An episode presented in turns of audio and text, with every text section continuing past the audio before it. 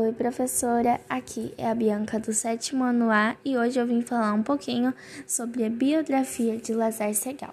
Lazar Segal, 1891 a 1957, foi um pintor lituano radicado no Brasil, sendo o precursor do expressionismo. Era comedido em seus traços, em suas cores e em suas representações. Lazar Segal nasceu em Vilna, capital da República da Lituânia na época, parte do Império Russo, no dia 21 de julho de 1891. Mostrando grande interesse pelo desenho, com 14 anos ingressou na Academia de Desenho de sua cidade. Em 1906, foi para Berlim estudar na Academia Imperial. Em 1909, Lazar foi desligado da academia por ter participado do Frei Césium, uma exposição de artistas descompromissados com a estética oficial, conquistando o prêmio Max Liber Em 1910, mudou-se para a cidade de Dresden, onde realizou sua primeira mostra individual com pinturas marcadas pelo impressionismo de Lieberman como na obra Leitura de 1910.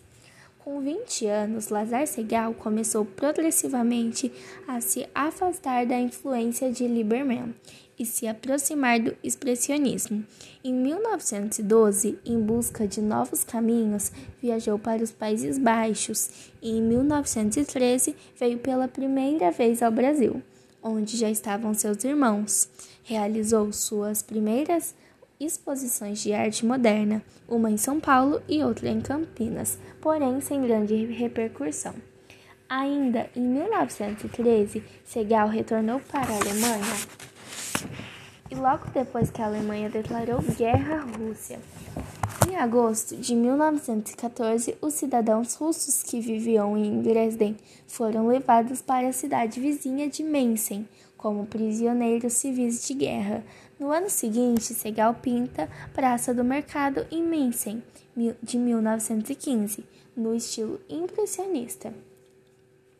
Em 1919, de novo em Dresden, constituiu com outros artistas o grupo Seccionistas de Dresden. Desde essa época, a gravura em metal, depois em madeira, as uniu grande importância em sua obra. Nesse mesmo ano, publicou seu primeiro álbum de litografias, Recordação de Vilna, onde se destaca Viúva e Filho, de 1919.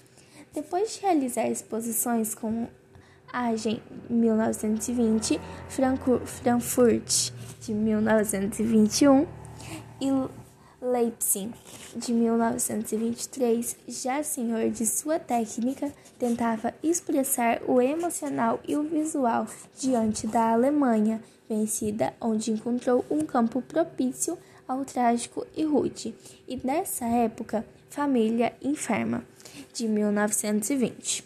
Em 1923, Lazar Segal voltou ao Brasil, radicando-se definitivamente em São Paulo, onde, em 1924, realizou sua máscara individual e realizou a decoração do pavilhão de arte moderna.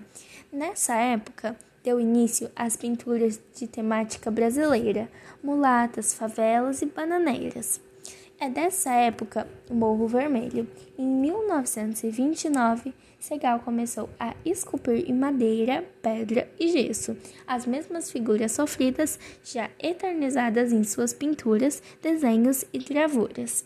Em 1932, realizou uma exposição em Paris, onde fundou com outros artistas a Sociedade para a Arte Moderna, SPAM. Em 1900 1935 deu início a duas de suas séries mais importantes, as interpretações da Natureza de Campos Jordão e Retratos de Lúcia.